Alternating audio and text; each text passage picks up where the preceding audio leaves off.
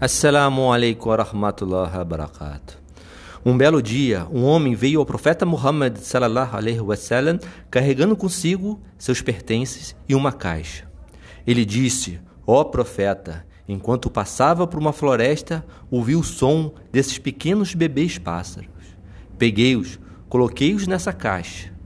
No mesmo momento que fiz isso, a mãe dele veio flutuando em volta da minha cabeça. Então o profeta disse: Abaixe-os. Quando o homem colocou a caixa no chão, a mãe dos jovens pássaros se juntou a eles. Vendo isso, o profeta perguntou ao homem, que agora tinha um olhar de surpresa no rosto. Disse o profeta: Você está surpreso com o carinho de sua mãe por seus filhotes? Juro por ele, Deus Todo-Poderoso, que me enviou. Deus é mais amoroso com os seus servos do que essa mãe desses pequenos pássaros. Devolva esses filhotes para o lugar de onde você os levou e deixe a mãe deles estar com eles. Teme em relação aos animais, disse o nosso santo profeta do Islã, Muhammad sallallahu alaihi wasallam. E o profeta ensinou ainda mais.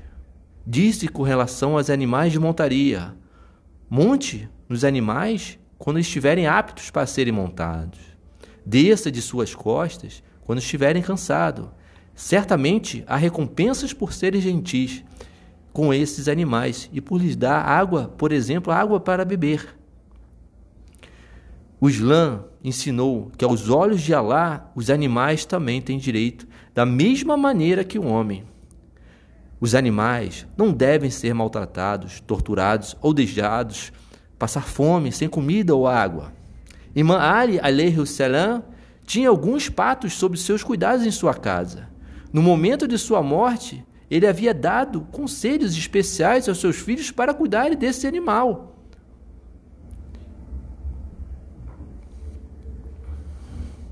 Se não fosse possível cuidar deles, Imã Ali falou: dê para alguém que saiba cuidar dos animais, mas não esqueça desses pequenos seres vivos.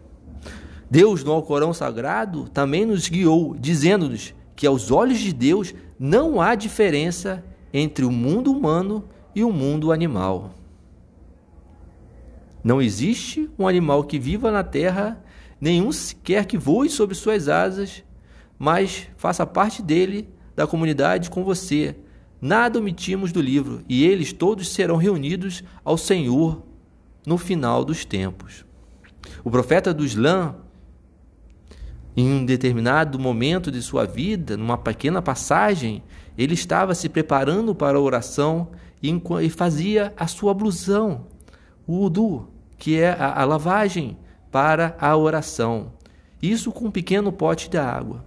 Neste mesmo momento, um gato passou por ali olhou para a panela de água com um olhar sedento. O profeta percebeu e imediatamente percebeu que o gato estava com sede.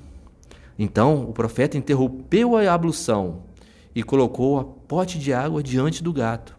Somente depois que o gato saciou completamente a sua sede, o profeta retomou a ablução para a oração. Por essa ação, o profeta mostrou que saciar a sede até de um pequeno animal é um ato nobre, cheio de virtude, e deve ser dada a atenção antes que alguém se prepare para oferecer as suas orações a Deus. Portanto, todo ser vivo possui seu valor. Todo o ser vivo precisa ser respeitado.